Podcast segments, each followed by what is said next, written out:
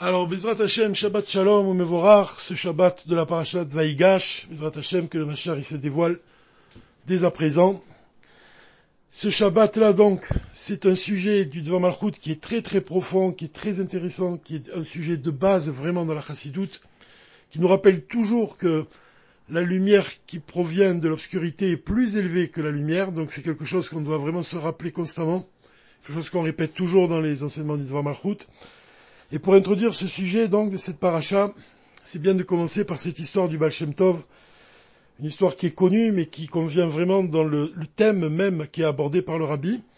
C'est cette histoire qui raconte qu'à Mezibouche, une nuit d'hiver, les, Talmidim du Baal Shem Tov étudiaient dans le Beth Midrash du Baal Shem Tov, donc à Mezibouche, et tout d'un coup, ils ont, ils ont manqué d'huile, ils ont manqué de lumière, il y avait l'obscurité dans le Beth Midrash, et pouvaient plus étudier la Torah. Donc ils sont allés voir le Baal Shem Tov et ils lui ont demandé quelle solution il pouvait leur donner. Et le Baal Shem Tov leur a, dit d'aller, décrocher des stalactites de glace qui pendaient sur le toit du Beth Midrash. Comme on voit quand on regarde pendant l'hiver dans, les pays très froids, on voit qu'il y a des stalactites, il y a des morceaux de glace qui pendent sur tout le bord du toit. Et le Baal Tov leur a dit d'aller en découper quelques-unes, d'en décrocher quelques-unes et de les apporter au Beth Midrash. Alors c'est ce qu'ils ont fait. Ils, ont, ils sont sortis dehors, ils ont décroché quelques morceaux de glace et ils les ont apportés au Beth Midrash. Et le Baal Tov leur a dit alors de les poser sur la table et à ce moment-là, quand ils ont posé les stalactites et les morceaux de glace sur les tables, les, ces morceaux de glace se sont mis à éclairer. Donc vraiment, le, le à ce moment-là, il est, il est devenu il était plein de lumière et c'était vraiment un miracle qui s'est produit. Et cette histoire-là, que le Rabbi Rayatz a racontée au nom du Tzemar Sedek au Rabbi, le Rabbi se sert de cette histoire pour expliquer un principe qui est fondamental et qui est euh, central vraiment dans, la chassidoute, c'est celui du corps. La différence qui existe entre le corps et l'âme, elle est que le corps aujourd'hui selon l'enchaînement des mondes, il reçoit sa lumière de l'âme. Il est vivifié par l'âme. Alors que dans les temps futurs, c'est le contraire qui va se produire, et il est écrit que l'âme sera nourrie par le corps. En fait, on doit comprendre ici donc cet enseignement de la Torah profonde, de comprendre que l'âme elle-même, elle provient de Ormémalé, c'est-à-dire de la lumière qui remplit les mondes, alors que le corps lui-même il provient de Orsovev, c'est-à-dire qu'il est directement lié à l'essence de Dieu, puisque seul Dieu est capable de créer la, matière à partir du néant, et le corps matériel, donc, il provient de son essence, de l'essence divine, alors que l'âme elle-même, on voit que c'est un dévoilement de lumière. Donc le principe, c'est le suivant. L'âme, elle, elle représente le dévoilement, elle représente la lumière, et le corps, il représente le lien du corps avec l'essence divine. C'est ça le, principe qu'on doit d'abord comprendre. Maintenant, le rabbi, il va introduire un fait matériel, physique, et comme on le voit souvent dans la chassidoute, puisque même la parnassa d'un homme, quand il gagne, pour gagner sa vie matériellement, le rabbi dit toujours que pour augmenter sa parnassa, on doit augmenter en spirituel. On doit vraiment faire des efforts pour ajouter quelque chose à notre étude de la Torah, par exemple. Donc on voit que le matériel, il dépend du spirituel. Ça, c'est un principe qui est très important. Et comme on l'a dit quand on a parlé de l'Admour Saï, quand on a dit que l'Admour Saï, il est né le neuf qui se lève et il a quitté ce monde aussi le neuf qui se lève, et on a expliqué qu'en fait la vie spirituelle de, l'amour Mtsaï, elle se reflétait dans sa vie matérielle. Donc la perfection des jours de sa vie, elle représente la perfection de son service divin. Et donc on doit comprendre que même ce qui se passe dans le ciel, le mouvement de la lune par rapport au soleil, par exemple, comme on l'a dit pour la paracha Toldot, quand on a expliqué que la taille de la Lune diminue à partir du 15 qui se lève jusqu'au 30 qui se lève, et donc le ciel il se fait chaque fois plus obscur, plus on avance vers le 30 qui se lève, la taille de la Lune diminue, donc le ciel il devient obscur, puisque la Lune finit par disparaître même le 30 qui se lève, et elle ne réapparaît que Roche Chodesh, Tevet, donc sous la forme d'un point. Et le rabbi a expliqué que l'absence de lumière dans le ciel, en fait, elle exprime le dévoilement de l'essence. C'est-à-dire que quand l'essence se dévoile, ça nous apparaît comme de l'obscurité. Et c'est ça le, point qu'on doit vraiment comprendre, même pour comprendre l'enseignement du Dvar sur cette paracha Vaïgash. L'obscurité, en fait, ça représente le fait que l'homme il est incapable de recevoir le dévoilement de l'essence divine puisqu'il n'a pas des réceptacles, en tout cas pour l'instant pour cela. Donc ce dévoilement de l'essence, il nous apparaît comme de l'obscurité, mais en fait cette obscurité, elle cache le divin. C'est-à-dire que Dieu, il se trouve dans l'obscurité, l'essence de Dieu elle-même, elle se trouve dans l'obscurité, mais on est incapable de, la voir, de la découvrir avec nos yeux.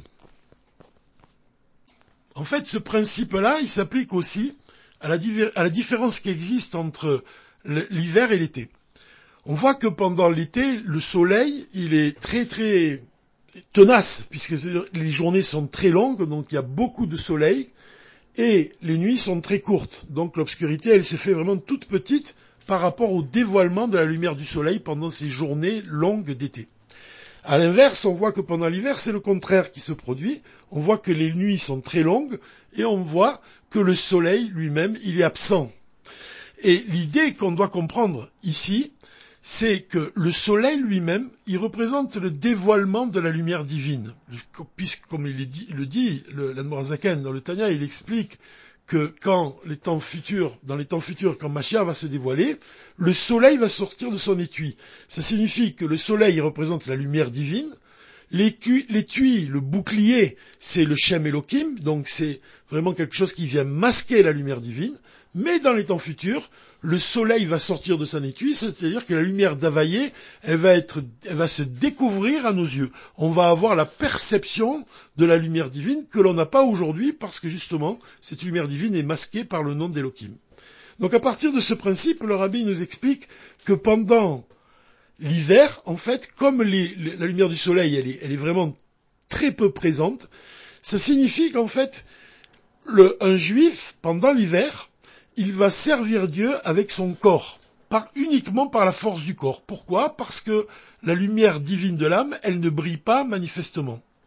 Alors que pendant l'été, quand le soleil est très présent, ça signifie que la lumière divine de l'âme, elle va éclairer le corps, elle va le purifier. Et donc on va servir Dieu au moyen de notre âme. Alors que pendant l'hiver, comme on l'a dit, on va servir Dieu au moyen de notre corps. Évidemment, pendant l'été, on voit qu'on doit lire le Pirkei. Pourquoi? Parce que le Yetzirah, il est aussi présent, quelle que soit la saison. Donc on doit combattre le, le justement au moyen de la lumière divine. C'est-à-dire qu'on doit on a des facilités, comme on l'a dit, puisque le soleil est très présent, ça représente une abondance de la lumière de l'âme. On a de la facilité pour servir Dieu, et comme les nuits sont donc très courtes, ça signifie que le corps, il ne vient pas masquer vraiment la lumière de l'âme. Ça, c'est notre service divin pendant l'été. Et pendant l'hiver, c'est le contraire. Donc, la lumière de l'âme, elle ne brille pas de façon manifeste très fortement comme pendant l'été. Donc notre service divin, il est uniquement, essentiellement, axé sur le travail du corps. Et à partir de ce principe-là, on doit comprendre que puisque pendant l'hiver, on ne reçoit pas vraiment une aide très forte de l'âme, donc on va servir Dieu avec le corps, et comme on l'a dit, le corps a une origine plus élevée que l'âme, puisque le corps, il est lié directement avec l'essence de Dieu. Ça signifie que pendant l'hiver, on va servir Dieu et on va dévoiler l'essence de Dieu. Pourquoi? Parce que par ce lien qui existe entre le corps et l'essence divine. Par le fait qu'on va servir Dieu essentiellement avec notre corps. Et comme le mois de Tevet, c'est le mois qui est le plus, froid de l'année, en particulier le 10 Tevet, aujourd'hui même, c'est le jour du jeûne, Distévet. Donc c'est, on doit comprendre que dans ces jours-là qui nous semblent obscurs parce qu'il fait froid justement, parce qu'il y a une absence de chaleur, il y a une absence de la lumière de l'âme, malgré tout, pendant cette période-là, on va servir Dieu en dévoilant l'essence de Dieu. Et maintenant, on peut comprendre vraiment le sens profond, d'après l'enseignement du Rabbi, de cette histoire du Baal Tov. Le morceau de glace, justement, il représente le corps. C'est-à-dire que le corps lui-même, il nous apparaît comme, quelque chose qui n'est pas lumineux, quelque chose qui, nous empêche même de servir Dieu, puisque l'âme divine s'habille dans l'âme animale. Et elle va masquer, elle va, contraindre, elle va diminuer sa force. Donc on est obligé de travailler avec notre âme, de dévoiler l'âme divine, les forces de l'âme, pour purifier le corps. Donc c'est le travail qu'on accomplit pendant l'été. Mais le corps lui-même, il peut éclairer. C'est ça en fait l'idée. C'est non pas penser que notre service divin, il se limite à affaiblir le corps pour justement dévoiler la force de la lumière de l'âme, mais aussi le morceau de glace lui-même, il peut être source de lumière. C'est-à-dire que ce morceau de glace-là, il va éclairer tout le bétamidrash. Ça veut dire que le corps lui-même, il va dévoiler l'essence divine, et comme ça va se passer dans les temps futurs de manière vraiment euh, euh, révélatrice, vraiment, on va voir que même l'âme sera nourrie par le corps. C'est ici qu'on peut faire un lien entre cette histoire du Baal Shem Tov et l'enseignement que le rabbi en retire et la paracha de la semaine. En fait, on voit dans notre paracha que Yehuda, va s'approcher de Yosef et il va s'adresser à lui vraiment comme on s'adresse au vice-roi d'Égypte. Il va s'adresser à lui avec la plus totale soumission. Mais le rabbi nous explique qu'en fait, c'est dans le but ensuite de s'élever encore plus haut que Yosef, puisque dans les temps futurs, on voit que Yehuda, ce sera le roi d'Israël. Et donc là, on peut comprendre vraiment le lien qui existe avec cette histoire du Baal Shem Tov. On voit que Yehuda, il représente, dans la partie profonde de la Torah, la soumission, il représente la terre, la reconnaissance, Oda, il reconnaît Dieu. Donc il représente cette totale soumission par rapport au dévoilement divin.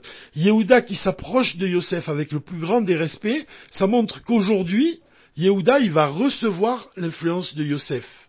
Yosef lui-même, il représente les, séphirotes supérieures du monde d'Atsilut, alors que Yehuda représente la séphira de Malchut. La Malchut, ça représente cette séphira qui ne possède pas sa propre lumière et qui va recevoir toute sa lumière des séphirotes du monde d'Atsilut qui sont plus élevées qu'elle. Seulement il est dit que dans les temps futurs, la séphira de Malchut va s'élever au-dessus de toutes les autres, de toutes les autres séphirotes. Et en fait, ça représente Yehuda qui va s'élever et qui va devenir le roi d'Israël. Ça représente aussi la lune qui reçoit sa lumière du soleil aujourd'hui, mais qui dans les temps futurs va devenir aussi grande que le soleil. Donc, en fait, on voit ici un principe qui est très important dans la vie, c'est que d'abord on reçoit l'influence, une influence, pour ensuite s'élever à un niveau supérieur. Et pour recevoir cette influence, on doit être totalement soumis au dévoilement qu'on reçoit. Donc ça évoque aussi le chassid et le rabbi. On voit que le rabbi, il est capable, quand il est capable de recevoir, le, chassid, oui, quand il est capable de recevoir l'influence du rabbi, de cette manière, il va fusionner ensuite avec le rabbi quand il va recevoir une mission du rabbi, il va recevoir une lumière supérieure qui va lui permettre d'accomplir sa mission. Donc c'est ce qui se passe aussi pour le corps et pour l'âme. Yehuda, il représente le corps, alors que Yosef, il représente l'âme. Aujourd'hui, on voit que le corps, il reçoit son influence de l'âme, mais dans les temps futurs, il va s'élever. Pourquoi il va s'élever? Parce que du fait que dans sa racine, il est lié à l'essence divine, à partir du moment où il va dévoiler sa racine, il va dévoiler le niveau véritable qu'il possède, c'est-à-dire qu'il est lié à l'essence divine, il va s'élever, comme Yehuda va devenir le roi d'Israël, comme la lune va devenir aussi grande que le soleil, et comme la femme qui est décrite Eshetraï, la de Bala, qui devient la couronne de son mari. En voit aussi, on peut faire le lien aussi avec le Betamikdash, dans le Dvar Mahout, le Rabbi explique que le matériau qui sera utilisé dans le troisième temple et qui aura une importance essentielle, c'est le fer. En, hébreu, on dit barzel. Barzel, ce sont les initiales de Bila, Rachel, les, servantes, euh, pas, Rachel, Bila. Euh, on voit que le nom de Barzel, il commence par Bila, donc c'est la servante de Rachel, et Zilpa qui est la servante de Léa. Donc on voit que les servantes, elles précèdent les matriarches. Et donc c'est la même idée qui est donnée ici. C'est-à-dire que les servantes, ça, correspond en fait au fait de recevoir des ordres, une influence des matriarches, mais dans les temps futurs, on voit même que le barzel, donc qui représente le fer, qui sera le matériau le plus utilisé dans le Amikdash, en tout cas utilisé de manière forte, on voit que les servantes précèdent les matriarches. C'est-à-dire c'est le niveau du corps qui précède le niveau de l'âme. Ce sujet, c'est un sujet qui est très profond. On pourrait continuer longtemps, et, ça mériterait même d'avoir une étude approfondie de tous ces concepts.